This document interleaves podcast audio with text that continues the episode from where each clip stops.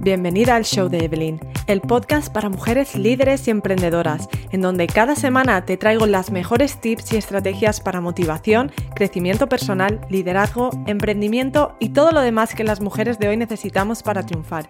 Mi nombre es Evelyn Albero y soy, como tú, mujer, madre, esposa, emprendedora y un sinfín de etcéteras. Acompáñame en este podcast para aprender todo lo que hago para poder llevar una vida de éxito profesional mientras disfruto de mi familia. Si yo puedo, tú también puedes. Y ahora sin más, te dejo con el episodio de esta semana. Bienvenida a este nuevo episodio donde hoy vamos a hablar con una invitada muy especial sobre la importancia de abrirte oportunidades nuevas y diferentes para encontrar tu camino y poder tener éxito haciendo eso que tanto te apasiona, aunque aún no sepas de qué se trata.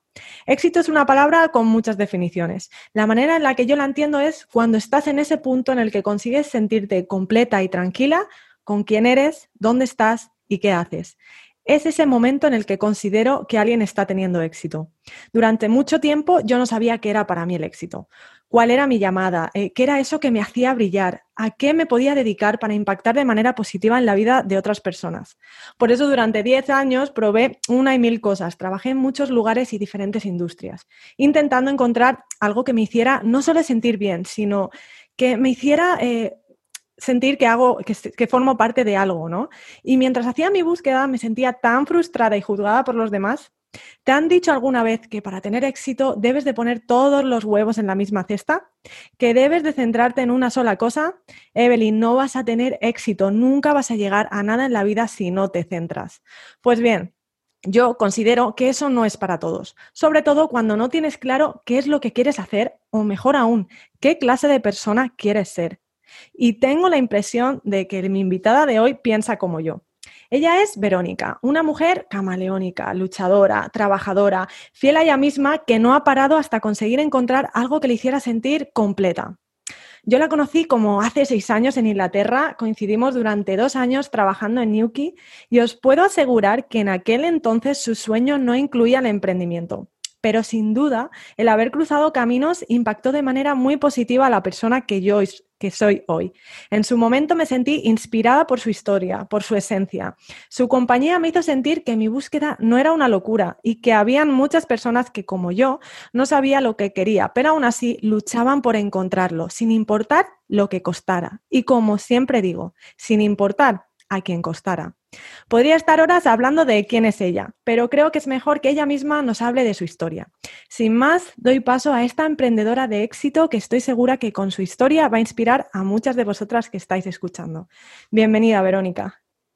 Hola Evelyn, ¿qué tal? Muchas gracias por esta presentación tan maravillosa. Muy bien. Me quedo corta. Pues debo decir que efectivamente me siento muy identificada con todo lo que has dicho y que, por supuesto, tú también me inspiraste mucho a mí. Fue un encuentro muy bonito en aquella época y aunque ahora estamos cada una en un sitio, pero, pero eso, me encanta seguir aquí en contacto y que me des la oportunidad de, de pues, estar aquí ahora y poder, con mi historia, pues si puedo inspirar a alguien también, pues feliz. Estoy segura, porque la verdad que no hablamos mucho, pero, pero después de, pues, hace eso, hace seis años, hace cuatro años que nos vimos por última vez, hemos hablado un par de veces y al final el ver que sigues luchando, ¿no? A pesar de cuando tienes algo, a mí me fascina, porque cuando tienes algo en la cabeza, hasta que no lo has conseguido, no has parado y encima has tenido éxito y como no te terminaba de hala, hasta luego. Ya has empezado otra locura aún sin saber hacia dónde ibas, ¿no? Y por eso, por eso me gustaría que, nos comentaras un poco de eso, ¿no? ¿Cuál ha sido un poco tu, carrera profesional, por así llamarlo, ¿no? Hasta llegar donde, donde estás hoy. Pues un poco me pasa como lo que has dicho tú. Eh, mi carrera profesional ha ido de un lado a otro, he trabajado en un montón de sitios diferentes y cambiando mucho, pero porque en el fondo creo que nunca tenía demasiado claro qué es lo que quería hacer. Quizás es ahora un poco, pero me considero bastante inconformista y creo que lo que me ha ido pasando siempre era que aunque probaba algo, no me terminaba, ¿sabes? Decía, pues yo esto no, no es lo que quiero hacer toda mi vida. Entonces, voy muy de impulsos a veces, muchas de las decisiones que he tomado han sido impulsivas, pero no me arrepiento porque cuando me he visto un poco atascada o demasiado tiempo haciendo algo que no me gustaba, es que llega un momento que me sale la fuerza de dentro y, digo, ya está, hasta aquí y rompo con todo y un poco a lo loco a veces, pero bueno, siempre ha salido bien, debo decir. Así que pues eso, empecé trabajando con 17 años porque bueno, vengo de una familia bastante humilde, pero es algo que, mm, que hasta agradezco, porque claro, la paga llegó un momento que, que no me daba y de hecho es que muchas veces ni me la podían dar mis padres. Entonces, pues enseguida supe que tenía que buscarme las castañas, empecé trabajando en una pizzería, luego de ahí en tiendas de ropa, en un par de ellas. Hubo en una que sí que estuve bastante tiempo porque me daba estabilidad y a la vez pues me puse a estudiar, porque bueno, dejé los estudios en su momento y luego los quise retomar y nada, pues estuve ahí trabajando en un decathlon bastantes años hasta que di el salto a Inglaterra, que básicamente fue motivado porque quería aprender inglés y porque se me había metido en la cabeza que quería ser azafata de vuelo. Y, y, nada, pues luego llegué a Inglaterra, no tenía ni idea de... O sea, yo pensaba que sí que sabía inglés hasta que llegué a Inglaterra y me di cuenta de que, de que no podía hablar inglés. Entonces, pues bueno, empecé eh, trabajando como muchos otros españoles nos ha pasado, o extranjeros en general, fregando platos en un hotel. Y es algo de lo que estoy muy orgullosa, además, porque es un trabajo que jamás pensé que yo sería capaz de hacer. Y sin embargo, pues lo hice.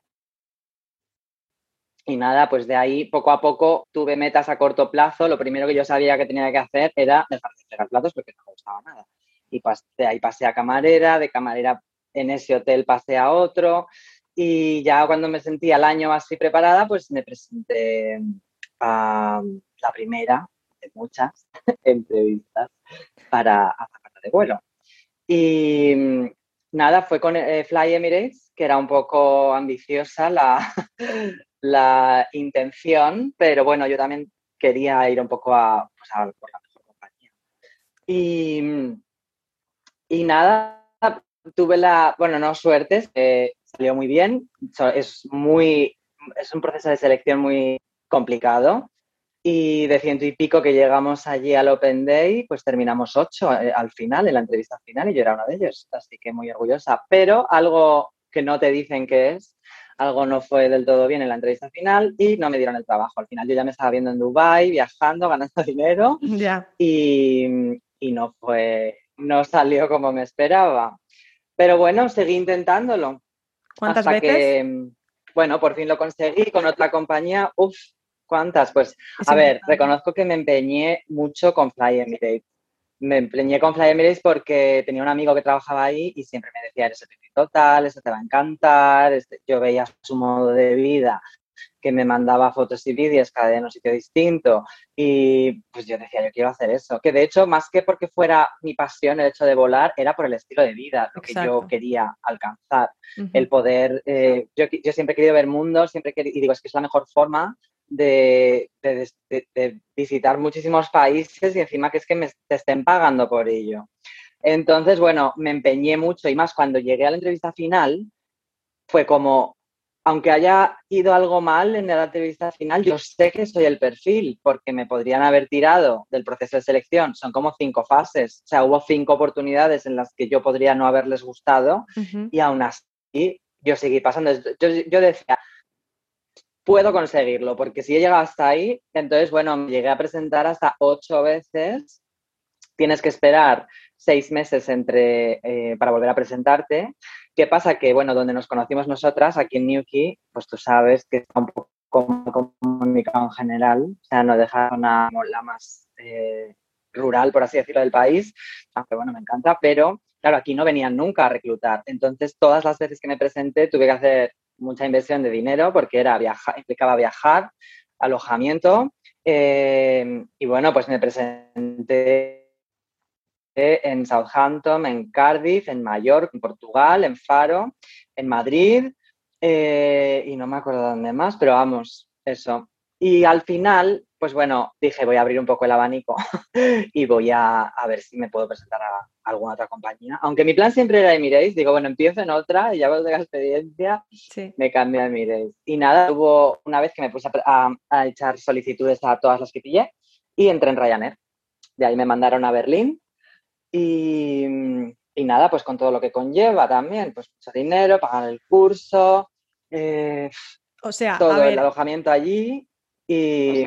Entonces el tema está en que fuiste, tuviste ocho intentos, ocho intentos en el que invertiste dinero, tiempo, esfuerzo, en el que invertiste mucha energía mental, que al final es lo más difícil, ¿no? El estar motivada de yo puedo, yo puedo, no, no puedes, sí puedo, no puedes, sí puedo. Esa lucha constante. O sea, que cualquier otra persona hubiera dicho, a ver, es que esto no es para mí, es que me han dicho cuatro, cinco, seis veces, ¿no? ¿Por qué voy a seguir intentarlo? Y es que tú tenías tan claro tu objetivo que era eh, esa vida que tú te veías viajando. Efectivamente. O sea, tú lo único que hacías era mirar, vale, me da igual lo que me diga el mundo, yo sé que eso es lo que quiero y si yo lo quiero tanto lo voy a conseguir, ¿no?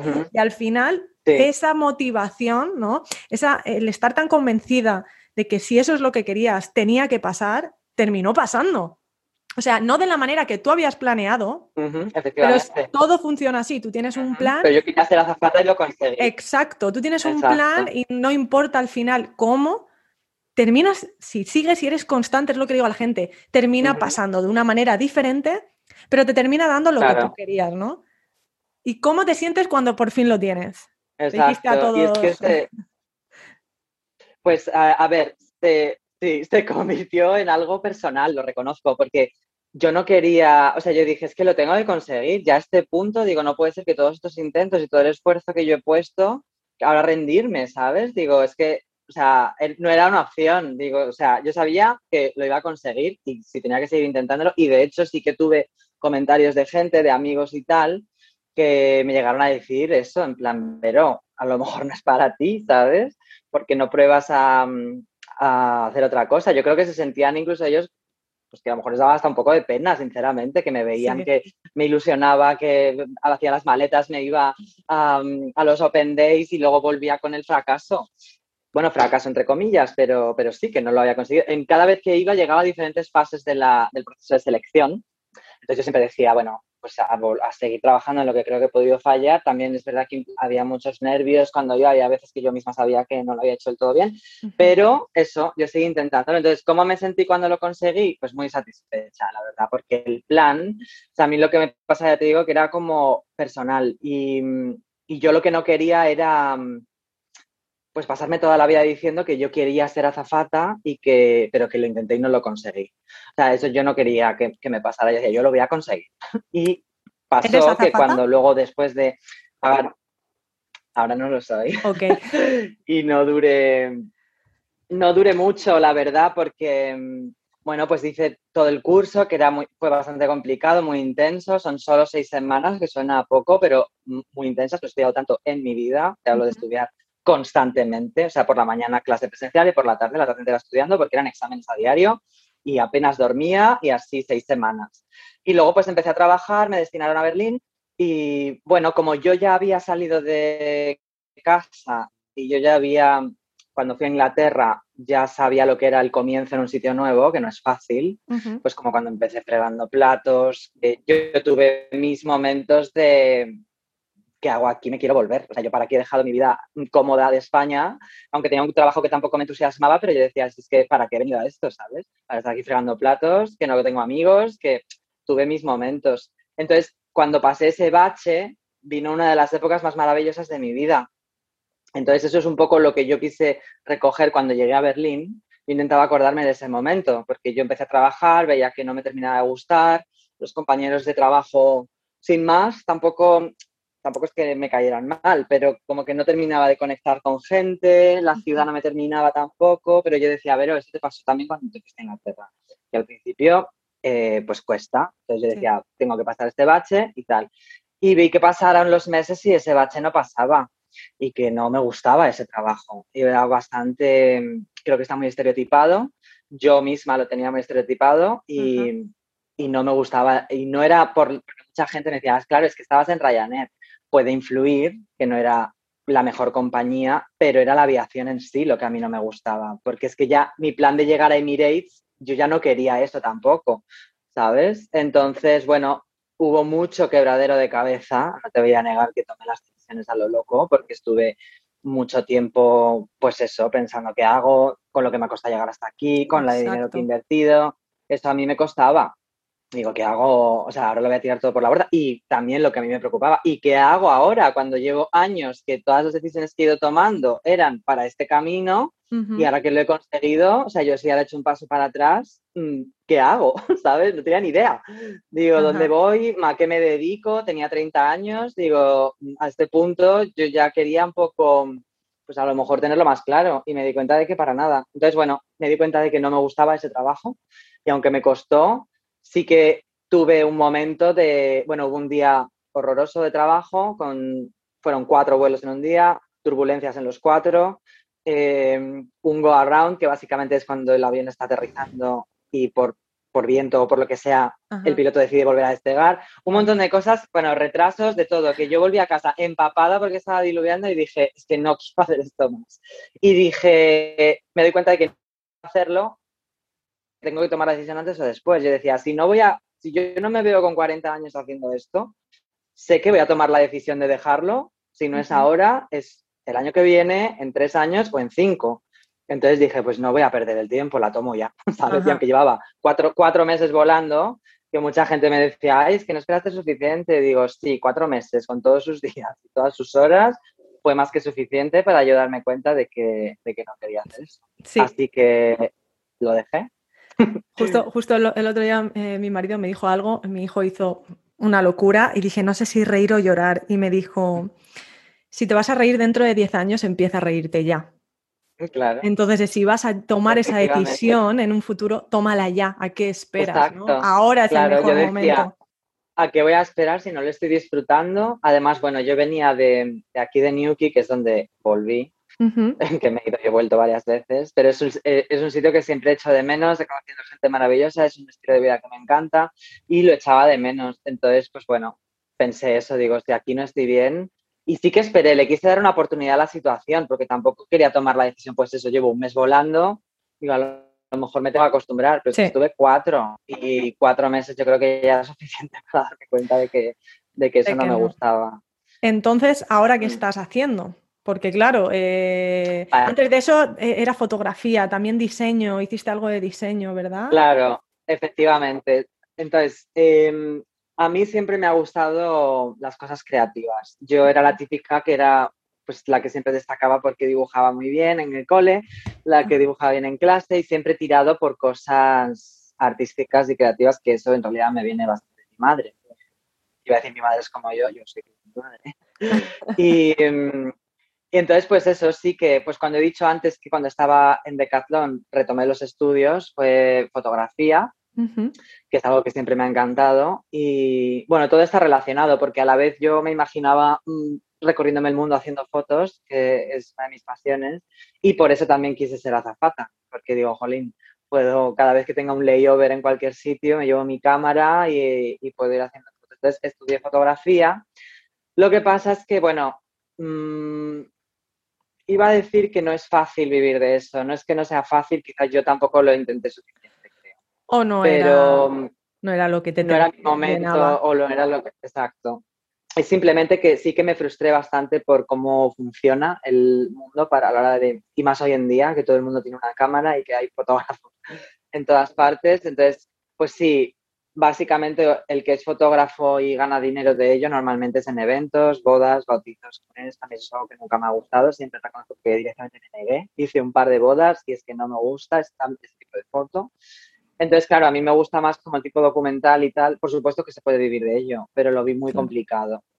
Entonces, em, es algo que aparqué un poco la idea de dedicarme a ello profesionalmente. Es algo que me sigue apasionando, por supuesto, y me encanta la fotografía, pero bueno, como que tuve un momento de, a ver, pero, o sea, de invertir bien mi tiempo, ¿sabes? Digo, si de verdad no considero que vaya a conseguir vivir de la fotografía, pues tengo que pensar en otras opciones. O sea, tú tenías un objetivo muy claro, ¿no? Que era viajar, vivir de algo y viajar. Y en su momento pensaste que eran los aviones, exacto. Y en, en, su momento pensaste que fueron los aviones, es, algo lógico, ¿no? Decir, ah, aviones, con eso se viaja, ¿no? Eh, luego dijiste, bueno, a lo mejor con la fotografía puedo viajar por el mundo, ¿no? Y, al final, eh, lo que, con lo que a mí me gusta quedarme de todo esto en que, es que tú tenías un objetivo y el objetivo no era el cómo, sino era el qué cómo te querías sentir. Ya pudiera ser con la fotografía que te gustaba, con los aviones que al principio te gustaban, luego viste que no. Eh, entonces, lo importante es que tú dijiste, ok, esto es lo que quiero. Yo quiero poder tener libertad, poder viajar por el mundo, poder ser creativa, ¿no? Compartir con el mundo mi creatividad y vas buscando la manera, ¿no? Tenías claro el cómo. Exacto. Nunca he sabido bien el camino, yo sabía el estilo de vida. Yo siempre he sabido el estilo de vida que yo quiero. Y de hecho es algo que, aunque todavía no he conseguido del todo, para nada, pero sigue siendo bastante mi meta y sigo sin saber cómo lo voy a conseguir.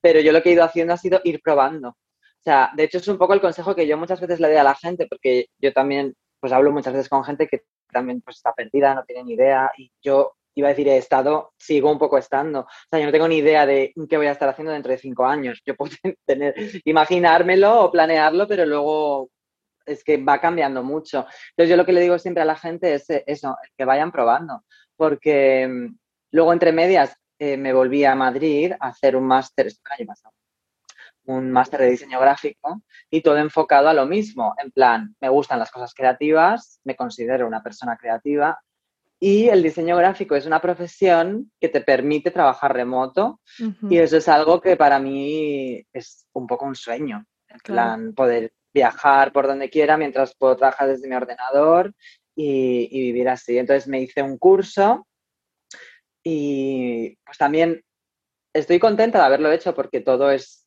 aprendizaje, por supuesto. Pero por otro lado, tuve un poco de frustración a la vez porque yo me puedo considerar una persona creativa, pero creo que el diseño gráfico no era para mí. Yo veía mm, que no está bien comparar, pero comparaba a mis compañeros de clase, que la gente tenía unas ideas que yo nunca, o sea, yo me puedo considerar creativa a nivel estético, como puede ser en la foto o como en lo que estoy haciendo ahora, pero el diseño requiere como una doble vuelta de las cosas y a mí eso nunca me salía. Esas super ideas me llevó como bastante, tuve bastante frustración, aunque luego saqué buenas notas y todo, pero me frustré bastante. Entonces, creo que antes de terminar ya tenía un poco claro que no, que no iba a dedicarme a eso. O sea, em, Aún la gente que te viera desde fuera eh, pensaría en, cada momento de lo que me has hablado que estabas teniendo éxito. Eh, cuando estabas en el avión, habías conseguido lo que tenías, entonces cualquier persona diría, ha tenido éxito, está viviendo la vida que quiere. Eh, cuando estabas trabajando. Exacto, y cuando estabas trabajando, eso, sacaste buenas notas, ha tenido éxito. Pero tú no notabas no, en ese momento que estabas haciendo eso, tú no te notabas completa. No te notabas satisfecha, que eso es lo que yo digo. Para mí el éxito es la persona que vive y dice, estoy satisfecha con quién soy ahora mismo, con lo que estoy haciendo, ¿no? Eh, y, eso es lo que, lo que me gustaría mucho que la gente entendiera, ¿no? Que eh, el éxito no es... el eh, concepto del éxito. Exacto, el concepto del éxito, a ver, cada persona tiene una definición, ¿no? Pero, pero es importante el ver un poco más allá, ¿no? Mm. El, ok, es que para mí el éxito es, quiero ser abogado, ya soy abogado, ok, eres feliz, te gusta, pues ahora resulta que no, pues no estás teniendo éxito. Pues no ha sido éxito exacto. Y es que encima aquí quiero hacer un inciso para eh, contar una cosa. Y bueno, lo primero que estoy súper de acuerdo con tu concepto del éxito, en cuanto a que, pues eso, es lo que una persona sienta y cada persona puede sentir algo diferente, o sea, no hay algo establecido. Pero yo una cosa de la que fui un poco víctima en cuanto a socialmente hablando, es que yo cuando vine a Inglaterra y bueno, pasé eso de pegar platos, camarera, luego acabé trabajando en el restaurante donde te conocí a ti, que era un restaurante muy bonito, un buen sitio donde trabajar. Y yo reconozco que en el fondo, aunque no quería ser camarera toda mi vida, pero yo estaba contenta. A mí era una época de mi vida en la que yo estaba feliz, me gustaba vivir aquí, me gustaba la gente de la que estaba rodeada. Pero ¿qué pasa? Y aquí viene el tema social, que a mí, por ejemplo, yo volví a España de vacaciones o lo que sea, a lo mejor conocía a alguien o me encontraba con alguien que hacía mucho tiempo que no veía. Y claro, pues decían, hombre, ¿y qué, y qué estás haciendo allí en Inglaterra? Y cuando yo decía soy camarera, siempre recibía un, oh, ¿sabes? Como, mm". Y a mí eso me reventaba, sinceramente. Y para mí, en ese momento, reconozco que éxito, que eso es un concepto que cambié después, pero yo quería estar contenta cuando contestara esa pregunta, estar orgullosa y, que, y no recibir una especie de miradita por encima del hombro, ¿sabes? Entonces, ser azafata socialmente mola un montón. Sí. A la gente le encanta.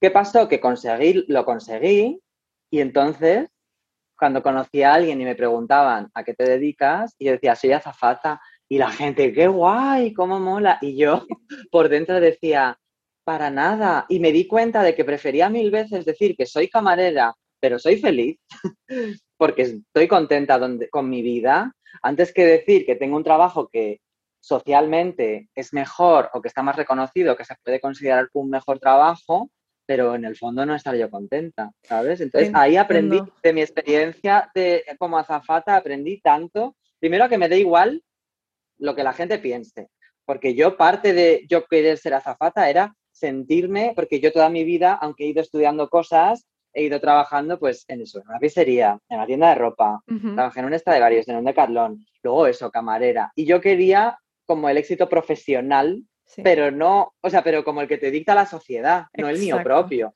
y ahí aprendí muchísimo. Sí, aprendí muchísimo. En plan, prefiero que me pregunten y decir que soy camarera y estoy contenta antes que decir esto y que no me guste. Es que en ese momento te entiendo perfectamente porque yo también he sido camarera. Yo he tenido mil trabajos y, y, mientras he estado trabajando, a no ser que durara dos meses porque no me gustaba, ¿no? Pero, por ejemplo, en ese momento era lo que yo necesitaba. Para mí era el éxito porque en ese momento eh, lo que mi mente necesitaba, lo que yo necesitaba era desarrollarme de esa manera, ¿no? Eh, socialmente, porque aprendí mucho a pues, cómo socializar, eh, cómo hablar con ciertas personas. Te ayuda a ganar un tipo de habilidades, ¿no? Cada trabajo te ayuda a tener habilidades. Incluso cuando yo también trabajé limpiando en hoteles, así es como yo también empecé, me ayudó muchísimo a ser más organizada con mi tiempo, a, a un montón de cosas, ¿no? Y a ver que, todo trabajo, claro, que todo trabajo es honrado, ¿no? Mm. Y, como tú dices, yo me sentía orgullosa y a mucha gente le digo, yo he sido camarera y a veces lo echo de menos. ¿Cómo? Sí, porque me gustaba en ese momento, en esa sensación. A, lo mejor ahora, si me ponen, soy una persona mísera. ¿No? Pero en ese momento. Pero por el punto a lo mejor Exacto, en ese momento era mi éxito, porque estaba bien con quien yo era, con lo que estaba haciendo, cómo yo me sentía, lo que yo estaba aportando y haciendo por los demás, les estaba haciendo sentir bien en ese mismo momento, ¿no? Es algo que la gente no entiende. Que su experiencia en ese sitio depende de ti. Exacto. también puede ser muy satisfactorio cuando alguien está contento gracias a ti. Exacto, entonces es súper importante esto, ¿no? Que la gente entienda que el éxito no es un punto final, el camino tiene muchos éxitos. Y tu éxito. Y el éxito no es lo que te dice la gente. No, sí, bueno, eso... Claro, es que hay como ese concepto de éxito social, ¿sabes? Como, y no solo en cuanto profesional, sino personal también. Y entonces hay que quitarnos muchas ideas de eso de la cabeza. Totalmente, totalmente de acuerdo. Y, y, lo que para ti hoy es éxito, dentro de unos años no lo va a ser. Va a ser otra cosa. Entonces es hoy tengo éxito y mañana tengo éxito, pero si estás haciendo cosas diferentes y ¿Cuánto dinero ganas? Tengo éxito. ¿Cuánto dinero ganas? A ver, no tiene que ver con el dinero, tiene que ver cómo yo me siento, qué impacto estoy mm, desarrollando en la vida de los demás. Como tú en ese momento eras camarera y en, mi vida impactaste, igual que seguro, seguro impactaste en la vida de otras personas, porque cuando aportas algo bueno a otra persona, tú no sabes hasta dónde puede llegar, hasta, dónde puedes inspirar. ¿No? Yo en esa época aún me encuentro gente que me dice, Evelyn, es que cuando me compartiste tu historia de tus viajes, de tal, de, me inspiraste tanto que di el paso. ¿No? Y, yo era camarera. Y en una borrachera le conté mi historia, ¿no? Mm. Entonces, es importante eso, ¿no? El, saber que, si tú estás bien contigo mismo, que si te gusta lo que haces, eres una persona exitosa. Lo que los demás digan, lo que los demás vean, no importa. Sí. Porque si... Sí, totalmente. Y tenemos que... Dime, perdona. No, si te centras en eso, nunca vas a brillar. Y si no brillas, ¿qué haces? Exacto. Entonces, eh, a ver, entonces ahora, ¿qué estás haciendo? Vale, bueno, ahora estamos en, Inglaterra que volví a, a Newquay, que es el que digo, tanto me gusta. Y bueno, estamos en, em, en, un national lockdown ahora mismo, o sea que eh, está todo cerrado. Pero por suerte, bueno, yo estoy trabajando, volví al restaurante donde tú y yo nos conocimos, uh Y por suerte, o sea, yo sé que esto, el tema del COVID y tal, no es algo bueno para nada. Yo sé que para mucha gente supone un drama y soy muy consciente de ello, pero yo debo decir que en mi caso es, eh, o sea, es una oportunidad. Exacto, una oportunidad total. Y lo, me siento súper afortunada. Dentro del drama por el que está pasando el mundo, no quiero que se, me malinterprete. No, no, no, para nada. Pero, pero claro, yo ahora mismo estoy, eh, me están pagando porque el restaurante está cerrado y tengo tiempo para mi proyecto personal, que es algo en lo que llevo trabajando un par de años y gracias a, bueno, yo pasé el, primer eh, confinamiento en España y justo entre hola y hola me vine de vuelta a Inglaterra y justo estamos confinados aquí. Entonces he tenido dos momentos en los que he podido centrarme 100% en, en esto que estoy haciendo, que es macramé. Es algo que siempre me ha gustado. Bueno, siempre me ha gustado, ha estado siempre ahí, pero en realidad le empecé a, dar empecé a probarlo hace más o menos dos años. ¿Qué pasa? Que al principio era más pues un entretenimiento y cuando empecé en Instagram durante el primer eh, confinamiento ahí en España le di un empujón gordo, porque claro, encima en España no podíamos ni siquiera salir a dar paseos, era en casa. Entonces, eh, pues le empecé a darle duro y en cuanto empecé a publicar cosas y la gente empezó a ver lo que yo iba haciendo, empezó eso a tener un éxito que ni yo misma me lo esperaba. Y ahora estoy en el punto de que estoy aquí en Inglaterra y puedo seguir haciéndolo. Entonces, ya te digo que lo considero una oportunidad maravillosa porque estoy súper centrada en esto y a lo mejor si tuviera que trabajar 40 horas en el restaurante, pues no tendría tanto tiempo. Exacto. ¿Y cómo te sientes, por ejemplo, esto del macramé, que me dices que, bueno, que llevas tiempo haciéndolo como hobby? ¿Cómo, te has sentido tú cuando tú hacías macramé? ¿Cómo, cómo te sentías? Pues a ver, em, volviendo a lo que he dicho un poco antes, que siempre me considero una persona creativa, yo las épocas en las que no he hecho nada creativo, ya sea o fotografía o dibujar o tejer en este caso, he tenido épocas que he estado tan absorbida por mi trabajo que no he tenido tiempo ni ganas para hacer algo, algo de ese tipo y me he sentido muy frustrada y, y de bajón. Entonces, el hecho de que sea algo creativo ya para mí es algo súper satisfactorio. Yo la sensación, esto, esto me vale a mí como persona creativa que me considero, eh, otras personas tendrán sus cosas, pero yo esa sensación de algo estéticamente bonito, artístico, que yo he creado, de mirarlo y estar orgullosa de eso, esa sensación es para mí, vamos.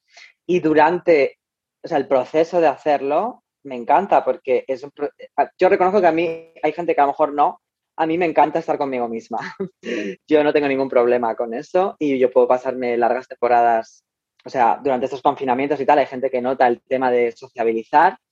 Yo puedo echarlo de menos, no, me, no soy una ermitaña tampoco, pero que yo me pongo aquí mi música, me hago un café, me pongo a hacer nudos y se me pasan las horas. Entonces es un momento también como muy de mindfulness porque mientras yo hago, aparte de estar creando, pues mi mente pues va, ¿sabes? Va pensando en cosas y no sé, este momento de mí conmigo, eh, pues me encanta, la verdad. Eso es algo que, pocas personas eh, toman em, provecho, ¿no? De, algo que les gusta, yo siempre le digo a la gente, porque me dice, es que quiero emprender, pero no sé en qué. Yo le digo, ¿qué te llena? No saben, no saben qué es lo que les Hay mucha gente que no sabe. Sí, yo, yo no sabía, ¿no? Y entonces es como prueba cosas, prueba cosas creativas, haz cosas diferentes, no tengas miedo, porque de todo vas a aprender algo, incluso aunque lo que aprendas es que no te gusta. Oye, mira, es que prueba la pintura y no me gusta llenarme de pintura, ok, pero sí me gustaba el poder dar rienda suelta a mi imaginación, vale. Entonces, en empezar a identificar eso y cuando encuentras algo que te llena, que te relaja, que te hace sentir bien, como tú dices, que mientras lo hacías y cuando lo hacías te sentías satisfecha, te sentías tranquila, ese momento es en el que dices, ok, quizás, quizás puedo eh, dar un paso con esto, ¿no? Quizás pues, este puede ser el impacto que yo haga, porque hay gente que dirá, pero ¿en qué impacto voy a tener haciendo macramé. Bueno, pues alguien que como tú necesite ver algo estético bonito, ¿no? Como yo cuando he visto tu trabajo, eh, que es lo que digo, me encantaría poder tener eso en mi habitación, levantarme todas las mañanas y ver ese tapiz, la tranquilidad que me transmite, la, la paz, la... Pues claro, eso es, eso es lo que tú le das a la gente. Ese es el impacto positivo que tú creas. Todos tenemos las habilidades, el derecho y, según yo lo veo, la obligación de aportar algo, de impactar de manera positiva en la vida de los demás. Aun siendo camarera, estás impactando. Exacto. Y mm, hay algo aquí también que, mm, que, quería decir y es el tema de, eh, pues eso, lo que tú decías de ir probando, ¿no? Porque yo hace, o sea, yo empecé, además que Facebook me lo recuerdo hace poco, en enero, que un recuerdo estos de Facebook, que hacía dos años que puse el primer tapiz que yo había hecho.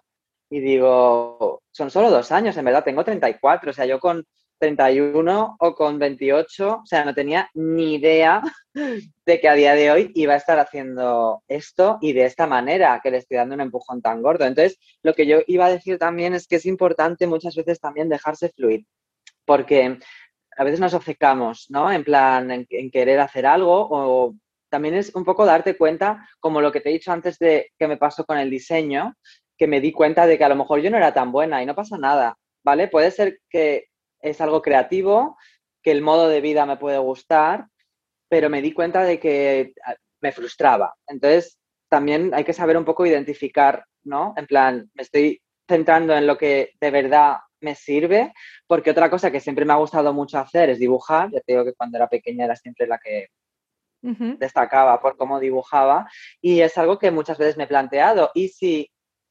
estudio, me profundizo más en esto, que tal, bueno, entre todas las cosas que he hecho también estuve en una academia de dibujo, pero digo, y si hago ilustración, o y si tal, y es simplemente que la sensación que yo tengo con el macramé es algo que no me había pasado con otras de las muchas cosas que he ido haciendo, y es la seguridad de que se me da bien.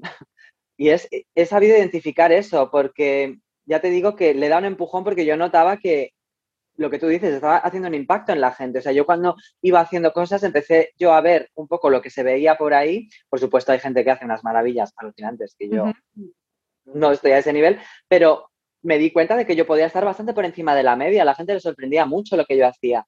Y pues un poco el saber identificar eso, ¿no? Porque yo no me, no me en plan quiero ser diseñadora gráfica, ¿sabes? Em, me di cuenta de que a lo mejor eso me chirreaba un poco y es lo que tú dices de ir probando cosas y cuando notas, en esto tengo yo, eh, tengo mucha seguridad que no había tenido con otras cosas, ¿sabes? En plan, se me da bien, soy buena en esto, tengo que potenciarlo. Es que noto además que no hacerlo sería un error, ¿sabes? Exacto, es lo que le digo, a, no hacer a la, gente le digo, no hacer eso que has venido a hacer, ¿no?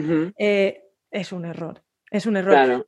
Y hay algo que me gusta y es que tu objetivo cuando hacías macramé, cuando empezaste a hacer macramé, no era a ver cuánto dinero puedo hacer, cuánto puedo cobrar por cada pieza, cuándo, no, fue cómo puedo hacer que esta persona, cuando tenga mi pieza, sienta lo que yo siento al hacerla. O sea, era cómo puedo ayudar a esa persona a sentirse mejor, no era cuánto le voy a cobrar. ¿no? Porque es así como salen los buenos negocios, cómo sale cuando realmente te centras en ayudar a los demás en lugar de voy a recoger, a ver qué recojo. Cuando, cuando el dinero no es el motivo, porque... Mm, Aún necesitándolo.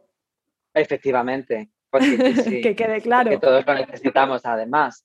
Pero yo reconozco que al principio, cuando empecé con lo del macramé y tal, eh, bueno, me fueron saliendo encargos y yo también me lo tomé como oportunidades para yo seguir haciendo macramé. Porque a la hora de cobrar, a día de hoy, sigo aprendiendo a poner precios porque luego muchas veces, pues como que a veces me da miedo que se caiga la venta a lo mejor, entonces pongo el precio bajo y luego cuando termino digo con lo que me ha llevado y el dinero que me gasta en material lo estoy regalando. Entonces, Cada uno vale lo que cobra. y voy aprendiendo a poner unos precios para que a mí me rente, porque a, día de hoy muchas veces depende de con qué, pero ha habido algunos que calculo lo que he cobrado por, por hora y es un poco casi como una esclava. Pero al principio, al principio yo decía, a mí, con que me cubra el material y una propinilla, yo feliz porque puedo, me lo tomaba además como cada uno de esos proyectos va a ser portfolio que yo voy a crear. Voy a poder ir poniendo en Instagram, aunque algunos han sido de verdad regalados. O sea, para el tiempo que me ha llevado el material, es que me ha cubierto el material y muy poco más. Pero decía, bueno, es precioso, es impresionante. Has aprendido. Y lo puedo poner. He aprendido y me servía para poder yo enseñarlo de lo que era capaz, ¿no? Que de otra manera, si a lo mejor ese proyecto lo hubiera cobrado más, más alto en ese momento y el cliente no lo hubiera querido, no hubiera tenido la oportunidad de hacer algo tan grande o tan, tan impresionante, ¿no? Entonces, al principio, mi motivación no era para nada el dinero, era el poder, eso, lo que tú dices, de hacer una pieza bonita que le guste al cliente y yo haber disfrutado con ella. Era todo sensaciones bonitas, pero el dinero no era para nada eh, la motivación. Y estoy segura que la gente te pregunta, pero ¿y cuánto ganas? Pero, ¿no? Lo primero de... Bueno, la, Porque la primero que me preguntan... Exacto, la gente piensa, estás dedicando tiempo, esfuerzo, ¿cuánto ganas? Mm, ¿No? Mm. Yo, por ejemplo, eh, a mí la gente me dice, ¿y el podcast? ¿Y cuánto ganas? ¿Y con tus vídeos? ¿Y cuánto ganas? ¿Y cuánto...? Mm. Y es como, es que el no hacerlo... Y la gente tiene mucha, mucha exacto, con eso. Exacto, no es lo que yo gano. Lo que yo gano es impactar a la vida de otras personas, seguir creciendo, seguir ayudando, ¿no? Porque nosotros estamos aquí para eso. Entonces, mm. evidentemente... Es ahí cuando salen bien las cosas. Exacto, es lo que yo digo. Si yo no hago esto, yo estoy mal. Porque mucha gente dice, es que has nacido para eso. Entonces, al principio, yo cuando empecé, evidentemente no cobraba. No cobraba por mis charlas de motivación, no cobraba por mis mentorías, porque lo que yo quería era ayudar. Y la gente me decía, ¿cómo puedes trabajar gratis? Es que en ese momento, o sea, era mi manera de, empezar a hacer lo que yo quería. O sea, lo hacía por, por mí y por ellos, ¿me entiendes? Por mí porque yo me sentía bien ayudando. Entonces entiendo totalmente lo que dices, ¿no? No es dinero, para nada, es... Eh, sientes que tienes que hacerlo. Para nada. Exacto, y es que encima cuando la motivación no es el dinero, porque yo creo que el error que pasa muchas veces cuando alguien tiene una idea de negocio lo que sea es que se centran demasiado en, eso, ¿no? En plan, ¿cuánto dinero voy a ganar? ¿Voy a conseguir ser rico haciendo esto? Y creo que no debería ser para nada la motivación para empezar, nada. Em, y sí, yo, pues eso, lo mismo que tú has dicho, o sea, es más por, por lo que tú puedes hacer pero eso, sin pensar en el dinero. Exacto, yo siempre digo, eh, mucha gente dice, mira, es que los ricos son muy felices. Sí, pero no son felices porque son ricos, son ricos porque son mm. felices. Haciendo lo que hacen, exacto. En un momento, cuando empezaron, muchos de ellos no eran ricos, pero eran felices haciendo lo que hacían, ¿no? Que era, no lo sé, dando rienda a eso que les llenaba. Y eso es lo que les ha llevado a la riqueza. Porque hay mucha gente que se centra en... Actitud. Sí, porque has estudiado, ¿qué has estudiado? He estudiado Derecho, ¿por qué? Porque tiene salida. ¿Tiene salida? ¿Tiene salida? ¿Es algo que te gusta? ¿Es algo que te llena? No, entonces no vas a triunfar. Y yo he visto casos de gente, exacto. He visto gente que ha, hecho, que ha estudiado una carrera pues por diferentes motivos, porque lo han obligado a sus padres, por presión social, porque es a lo que les llegaba la nota. Y yo he visto mucha gente que se saca unas carreras complicadísimas que luego han estado trabajando de lo suyo, de lo que han estudiado, en un buen puesto, ganando dinero, y lo han dejado para ponerse a estudiar con treinta y tantos, lo que de verdad les gustaba. Ole ellos, porque hay muchísima gente. o sea, es admirable, pero me refiero muchas veces, efectivamente, pero me refiero que no significa que por haber elegido una carrera que tenga salidas y de dinero vayas a ser feliz. Sí, exacto. O que porque hayas dedicado 5, 6, 7, 8, 10 años de tu vida a hacer algo que en ese momento te gustaba, porque hay gente que eligió una carrera que le gustaba, pero la gente evoluciona. O sea, tú evolucionas. La vida es movimiento, tú evolucionas y lo que te hacía feliz mm. ayer a lo mejor hoy no te hace. Claro. esa gente que dice, pero es que he estudiado 10 años, o llevo 20 años haciendo esto, eh, no puedo cambiar. ¿Cómo que no puedes cambiar? Ya has aprendido, ya has absorbido al máximo esa experiencia. Se puede cambiar siempre. Exacto, debes de cambiar, porque si no estás destinado al estancamiento y a la decepción. Sí, es que es eso. Y al, y al vivir el mismo día todos los días de tu mm. vida. O sea, eso es frustrante. Yo se lo digo a la gente, haz algo diferente. ¿Pero por qué? ¿Para qué? Porque necesitas salir de esa vida automática, ¿no? De estar todos los días haciendo lo mismo. Es que a mí lo que me pasa, claro, las rutinas esas, en plan, que bueno, a lo mejor quien esté ahí puede disfrutarlo y tal, pero a mí una cosa que me pasa y es lo que me ha hecho tomar muchas veces decisiones de estas de rompo y me largo, ha sido, porque yo aunque también por supuesto disfruto de la rutina, la rutina es cómoda y es placentera muchas veces y estás a gusto y yo también la disfruto, pero ha habido varios momentos en mi vida en los que a lo mejor no tenía un proyecto como el que puedo tener ahora o a lo mejor si yo veía que llevaba mucho tiempo haciendo lo mismo, trabajando en el mismo sitio, viviendo en el mismo sitio y haciendo todos los días lo mismo, por mucho que lo hubiera disfrutado, en algún momento yo mm, me entraba la, la preocupación de decir, si no hago movimiento, me sé el resto de mi vida. Y a mí eso es lo que me ha hecho siempre, me ha impulsado a dar cambios y a probar otras cosas porque a mí me agobia, yo reconozco y puede que sea por inconformista, pero a mí me agobia mucho pensar, o sea, yo soy muy consciente del regalo que es la vida, de que el tiempo que tenemos y de, o sea, a mí me agobia mucho pensar que me voy a perder cosas, que por supuesto me las voy a perder, no voy a visitar todos los países del mundo más probable y no voy a ver muchas cosas, pero, pero sí que soy muy consciente de que están ahí. Entonces, cuando, ¿sabes? Sin que eso me suponga un agobio, pero yo es algo de lo que soy consciente y a veces digo, a ver, vale, esto ya lo he vivido, esta vida ya me la sé. Yo siempre digo que hay muchas vidas dentro de una, ¿sabes? Y cada vez que he roto con todo y he empezado otra cosa, he empezado, yo he tenido una vida de azafata en Berlín que duró seis meses. Y eso es una vida, sí. ¿sabes? Entonces yo siempre digo que hay una vida, hay varias vidas dentro de, de esta. Y es eso, yo siempre, o sea, a mí esa rutina, yo tengo amigas que disfrutan de eso, o por lo menos eso dicen, que ya se saben el resto de su vida. A mí eso me agobia. Yo estoy segura de que, a ver, el ser humano necesita crecer. Hay muchas maneras de crecer. No hace falta crecer de manera descomunal, pero el ser humano necesita evolucionar, mm. porque la vida alrededor evoluciona. Total. ¿Vale? Entonces, mm. Hay una cosa, a mí mucha gente me dice, yo soy feliz 100% con quien soy, donde estoy, con lo que hago. Ok, cuando tú miras las redes sociales, por ejemplo, o miras a alguien que conoces y lo ves disfrutando de algo que tú no tienes y sientes un poco de envidia, no eres feliz contigo misma. A lo mejor no sabes realmente lo que quieres. Pero si tú tienes envidia de lo que otras personas tienen, de que otras personas tienen, a mí mucha gente me decía, qué envidia el poder viajar, qué envidia el poder dejarlo todo. Lo mío me cuesta, pero si tienes envidia es porque no estás satisfecha. Sí, sí lo estoy. No estás satisfecha. Porque me estás diciendo que, que, envidia, ojalá poder. Es que tengo hijos, tengo. Vale, no te estoy diciendo lo que tengas o lo que no tengas, te estoy diciendo lo que quieres. Quieres un cambio. A lo mejor no es exactamente mi vida, pero quieres un cambio. Por eso miras la vida de los demás deseando el ojalá poder hacerlo. Cuando el ojalá en realidad es una excusa porque puedes hacer lo que te dé la gana cuando te dé la gana.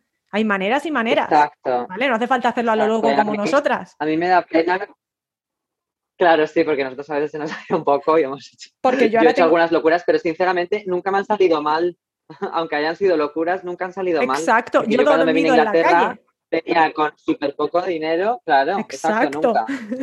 Y yo tuve mucha gente, mucha gente que me intentó ¿sabes? Como un poco pinchar el globo, en plan, estás loca, porque yo me venía con súper poco dinero y con tres noches de hostal. Yo eso es lo que tenía, ¿sabes? Que ahora lo pienso y bueno, ahora que sé que puede salir bien igual, porque yo ahora he construido una vida aquí que empezó así, sí que a lo mejor lo haría de otra forma ahora, pero yo me acuerdo, yo tenía gente de mi familia, no mis padres, porque debo decir que en eso he tenido mucha suerte, el apoyo de mis padres siempre, todas las decisiones que toman, me pueden haber dado su opinión, pero siempre van a apoyar. Pero yo he tenido otros miembros de mi familia diciéndome un poco en plan de, pero estás loca, ¿sabes? En plan, ¿cómo te vas sin trabajo? ¿Cómo te vas sin saber bien el idioma? ¿Cómo te vas con, con unos pocos ahorros? Y bueno, pues en realidad es algo que cuento con, gracia, pues yo compartía habitación con una amiga en un hostal que no tenía ni cocina, comíamos sándwiches y, así fue el, claro, así fue el origen. Entonces, bueno, a mí me da pena que haya gente que, que viva resignada a una vida que creen que no pueden vivir porque en realidad sí que se puede. De una manera o de otra, es lo que le digo a la gente. Yo ahora tengo hijos, no hago las cosas como las hacía antes, porque yo igual que tú me fui, me fui sin nada. Mm. Pero sé que no fue suerte, porque mucha gente dijo, me dice, tuviste suerte, no fue suerte. No estaba en el momento adecuado, en el lugar adecuado. No, yo hice que eso pasara. Yo tomé la decisión de estar ahí. No fue suerte. Yo tomé la decisión de tomar el trabajo de limpiar habitaciones. No fue suerte. ¿no? Es, el buscar tú, ¿no? Buscar tú tu propia suerte. Y eh, hoy en día yo sigo eh, mudándome de país en país. Eh, mi hijo tiene tres años, a sus dos años ya había vivido en tres países, en dos continentes, en cinco ciudades.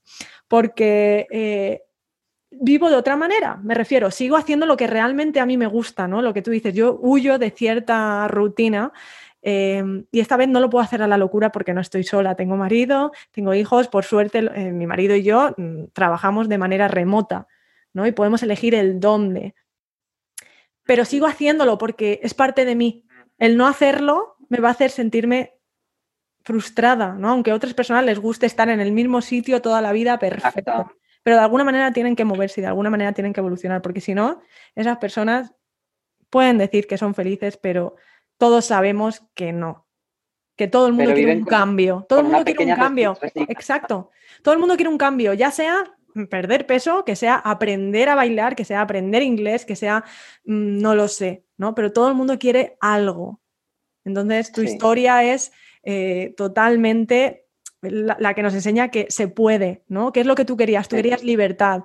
Y bueno, viendo tu lista de espera para poder conseguir una de tus piezas, yo estoy segura de que... Esto es gracioso porque hay, hay, hay mucha proyección ahí porque yo cuando empecé, yo empecé a ver eh, pues un poco el éxito que iba teniendo lo que yo hacía. Yo me acuerdo perfectamente de estar hablando con unas amigas eh, que conocí precisamente cuando era zapata y sigo contando con ellas, una de las maravillosas cosas que me pasaron. Pero les dije, yo un día voy a tener lista de espera. Y me acuerdo mucho de ese momento porque estoy en ese punto ahora y aún así todavía no he conseguido despegar del todo como para vivir de ello. Espero que en algún momento sí que lo consiga. Pero debo decir también que yo creo que muchas veces la gente eh, tiene miedo a la incertidumbre y por eso no se atreven a muchas cosas. Yo debo decir que yo tengo, o sea, mi vida ha sido siempre, yo he vivido con incertidumbre de qué va a pasar. Yo, o sea, pues eso, yo con 30 no sabía dónde iba a estar con 33 y con 33 no sabía con 35. Y hoy, a día de hoy no sé qué va a ser de mí dentro de, cuatro o cinco años, no lo sé. Y hay que aprender a vivir con eso, ¿no? no o sea, hay gente que le da tranquilidad. Mi madre, por ejemplo, que ya te digo que me, anima y me, o sea, los dos, todo lo que yo decido les parece siempre bien. Pero esto lo hablé con ella una vez y ella es todo lo contrario. Ella me decía, es que yo no podría vivir como tú. Y digo, pero ¿por qué no? También ella tiene otra edad y a lo mejor a su edad sí que prefiere, aunque ella siempre me ha animado a hacer estas cosas porque ella siempre quiso hacerlas. Exacto. Y luego me dijo pues que de repente ya estaba con hijos, casada, tal cual y nunca pudo, por eso ve en mí un poco eso que ella no pudo hacer. Pero ella a la vez me dice que le da, le provoca ansiedad esos cambios que yo doy, que ella no podría, el no saber cómo van a salir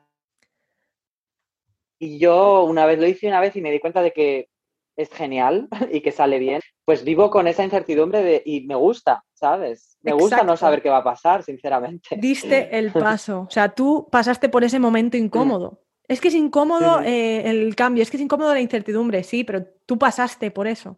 Tuviste que dar el paso y lo fue, y cada vez lo es menos, porque pues la práctica es lo que termina, ¿no? Pero lo he hecho varias veces, pero siempre cuesta. Claro, o sea, hay un esfuerzo, no lo voy a pintar de rosa aquí como que, ¿sabes? Yo cuando me da la gana, ¿sabes? Pues hay esfuerzos y hay decisiones muy dolorosas también, hay sacrificios, te despides de gente, que yo he llorado mucho también, de cada vez que yo me he ido de algún sitio, o sea, hay muchas decisiones que hay que tomar y que cuestan. La última fue mi sobrino que tiene tres años, cuatro hace, ha hecho ahora, y que es, vamos, uno de los amores de mi vida, me costó muchísimo tomar la decisión de volverme aquí porque yo sabía que me iba a perder cosas.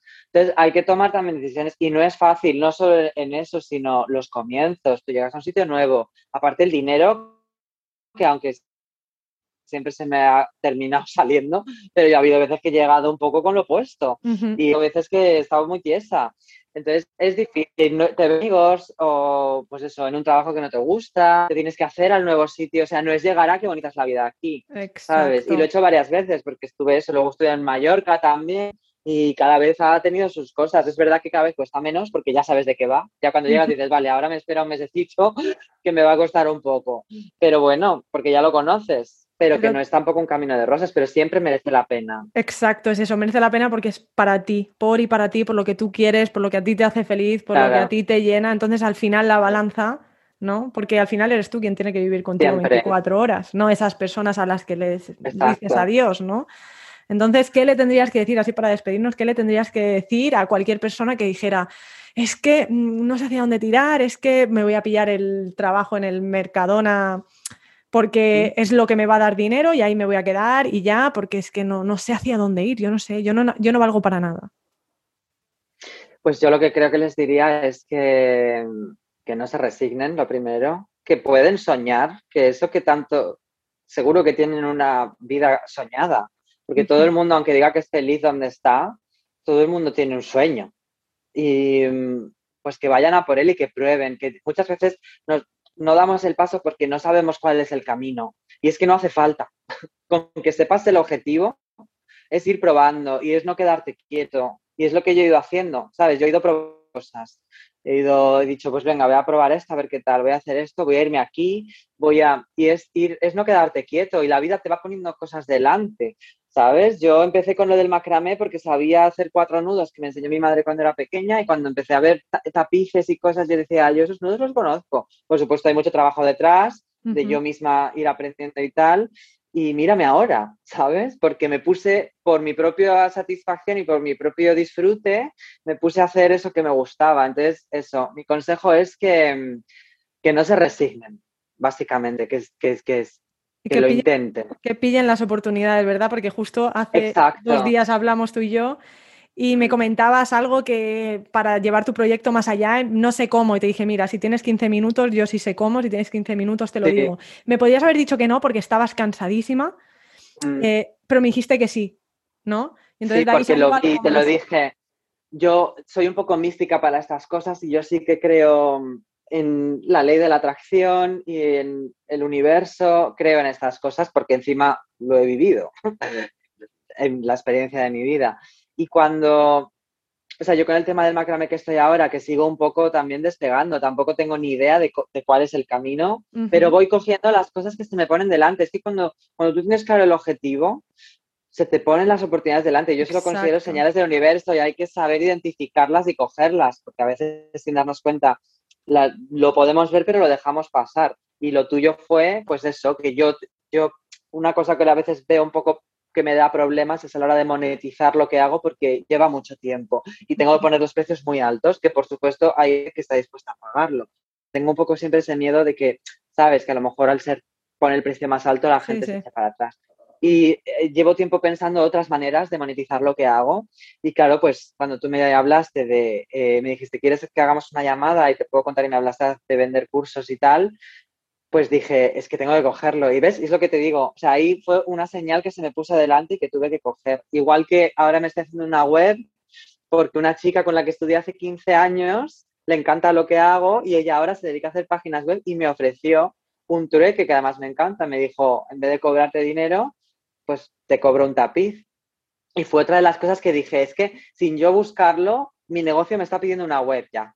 Y se me ha puesto la oportunidad delante. Entonces es también ir dejarse llevar y coger esas oportunidades sin miedo. Porque ¿qué es lo peor que te puede pasar? ¿Sabes? Tampoco muchas veces lo que dice, lo que se dice muchas veces, que todo lo que deseas está detrás del miedo. Pues es verdad. Que digo esto y soy la primera que a mí me sigue dando miedo muchas cosas. Sí, pero lo estás haciendo. Pero, exacto, enfrento a ello, ¿sabes? Porque yo también he ido mucho a terapia y uno de, las, de los mensajes que más se me quedó de un psicólogo aquí en Madrid era lo de enfrentarme a las cosas que me provocan ansiedad. Claro. Y hasta que él no me lo dijo, no me había dado cuenta de es cuando de verdad desaparece. y es verdad, cuando, porque muchas veces como que evitas algo porque no te gusta o te da miedo o no lo, ¿sabes? O eso, no tomas decisión porque te da miedo, es hacerlo y la ansiedad y el miedo desaparece. Entonces, pues ese es un poco el consejo que le doy a la gente, que, le, que lo enfrenten y que lo intenten. Y que, pues, un poco como lo que a mí me pasa con lo de ser azafata, yo no quería pasarme la vida sintiéndome frustrada porque no lo conseguí. Pues le diría a la gente que, no te pase eso, ¿sabes? Inténtalo por lo menos. Y por lo menos si no lo consigues, te has quedado tranquilo de que al menos lo intentaste. Pero no vives con la frustración de que ni siquiera lo intentaste, ¿sabes? porque es que se vive una vez. Sí, para mí mucha gente dice, lo he intentado. ¿Cuántas veces? Tres. ¿Y qué has hecho Mm. después? Lo he dejado, no lo has intentado. Intentarlo es hasta que lo consigues. Inténtalo de otra manera, no de la misma manera. Lo has intentado tres Mm. veces de la misma manera, pero ¿qué has hecho diferente para poder conseguirlo, no? Entonces, inténtalo, Exacto. inténtalo, inténtalo, porque en el momento que dejas de intentarlo, no lo has, no has puesto todo en el asador. En el momento que lo abandonas, Solo fracasa el que lo deja de intentar, exacto. porque Bueno. si no, lo consigues. Pues muchísimas gracias, Verónica, me ha Muchas encantado gracias a ti. esta, esta conversación. A mí Eh, también, siempre un placer. Estoy segura de que te va a ir súper bien. Yo espero que, Ah, cuando te pida mis piezas me subas Bueno, un poquito en la lista, me pongas un poquito en la lista para arriba, ¿vale? Claro que sí. Yo encantada de hacerte algo. Vamos, Y nada, a, a seguir triunfando, a seguir compartiendo. Voy a dejar aquí pues su- sus dos perfiles, el personal y el profesional, para que podáis ver lo que hace y, y le encarguéis algo que os lo va a hacer con, con mucho amor, mucha creatividad y con mucha alma. Así que nada, un beso y lo dicho, muchas gracias, Verónica. Gracias por escucharme. Si te gustó este episodio, hazme un favor y deja un review en Apple, Spotify o donde sea que escuches este podcast. Compártelo con alguna amiga si crees que le puede ayudar. Recuerda suscribirte para descargar automáticamente cada episodio en cuanto salga y que así siempre tengas la motivación que buscas al alcance de tu móvil. Para aprender más sobre el tema de hoy, revisa las notas de este episodio en el enlace que encontrarás en la descripción. Una vez más, de verdad, muchas gracias por escucharme. Te espero la siguiente semana.